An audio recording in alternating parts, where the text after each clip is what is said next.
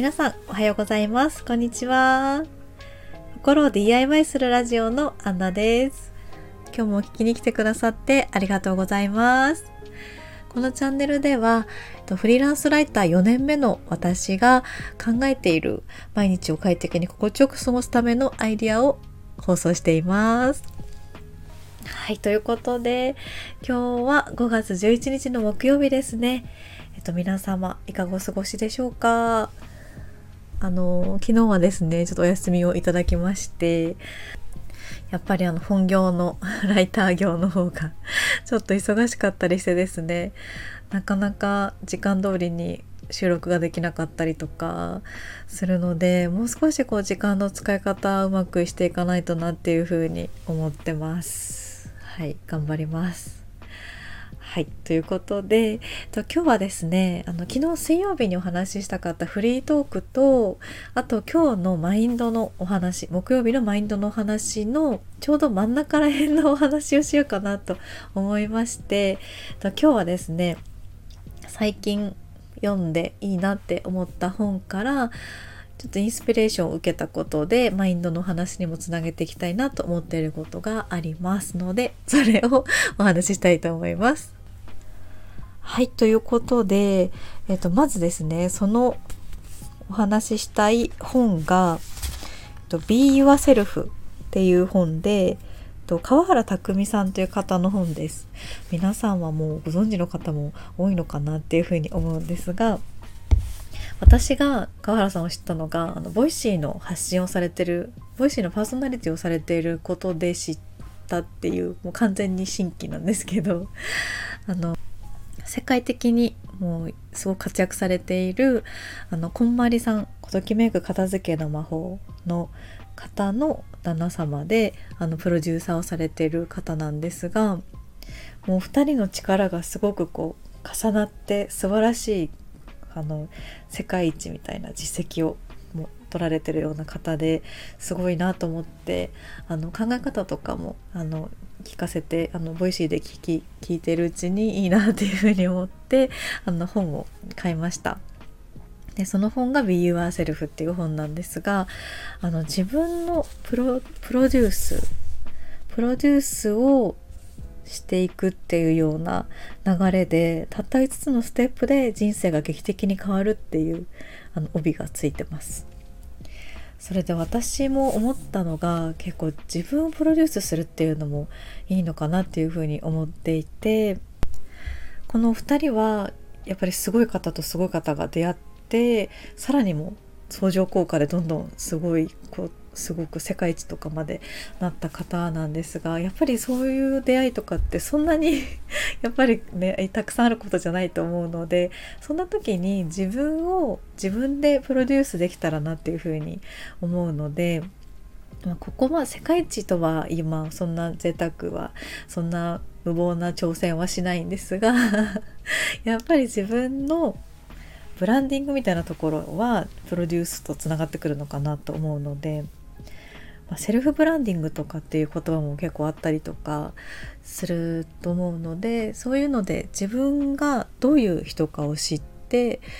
その自分の強みをどういうふうに生かしていけばいいのかとかそういうところを自分でプロデュースするようなイメージでやっていけばいいのかなと思ってます。なので結構自分の強みとかってなかなか自分じゃ見つけられなかったりとかはすると思うんですがこの Be Yourself の本は結構そのシートが実践チェックシートとかもついてたりするので結構いいなと思っていてまずは自分を知る。そして自分を生かす。そして自分を発信して環境を変えて自分を磨き続けるっていうことが5つのステップなんですけどこれは本当になんかこう私もすごいこう自分が変わりたいなと思って今発信とかを頑張ってたりするのですごく刺さる本でした。なのでこれからですね私も自分自身で自分をプロデュースしていくような気持ちでやっていきたいなって思いますしあと私あの強みを見つけるのがうまいと思うんですよね。自分で多分このラジオでもお話ししたことがあると思うんですが。なのであのカウンセリングの準備をもうほぼほぼ今整ってはいるんですが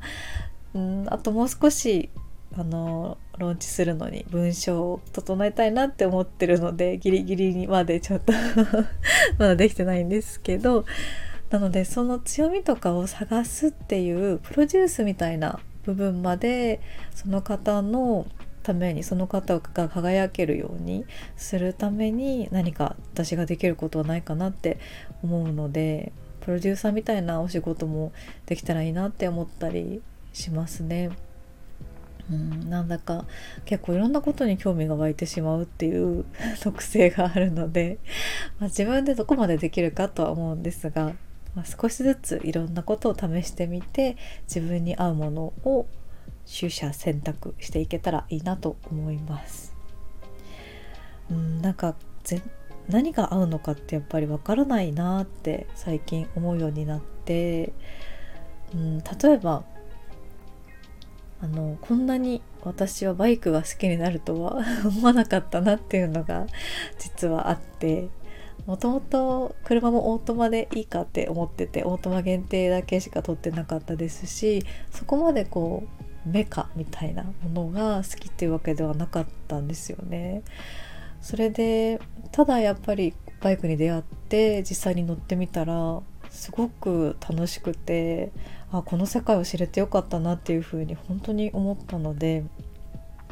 そういうふうにまだ出会ってなくても自分がすごく好きになれる世界とか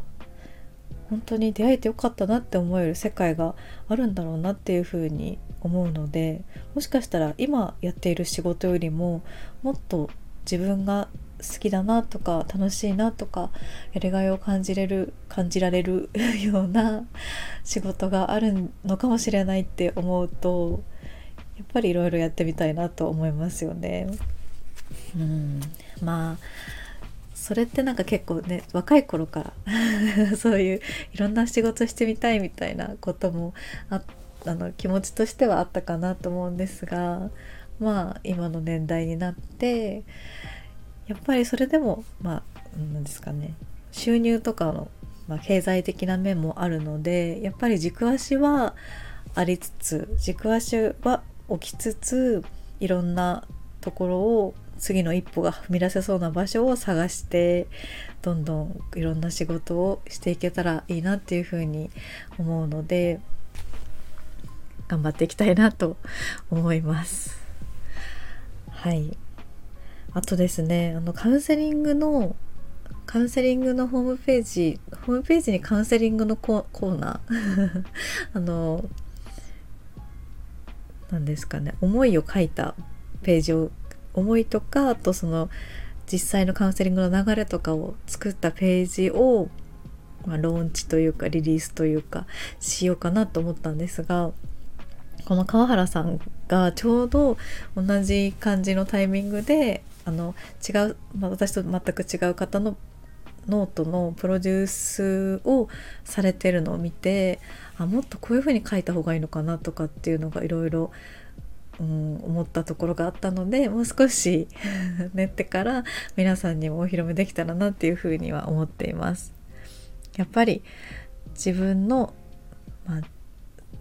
もう本当に小さな力でも誰かのために役立てることができたらなっていうふうに思うので、まあ、少しずつ着実に 誰かの役に立てるようにやっていけたらいいなと思っています。ということで今日は自分のプロデューサーになってみようみたいなお話でした。はい。ということで、ここまで聞いてくださってありがとうございました。明日は、えっ、ー、と、ライターの愛用品のお話をしたいと思いますので、ぜひまた聞きに来ていただけたら嬉しいです。そして、このチャンネルが気に入ってくださったら、ぜひフォローもよろしくお願いします。ということで、また明日の放送でお会いしましょう。お待ちしております。それでは今日も頑張りましょう。いってらっしゃい。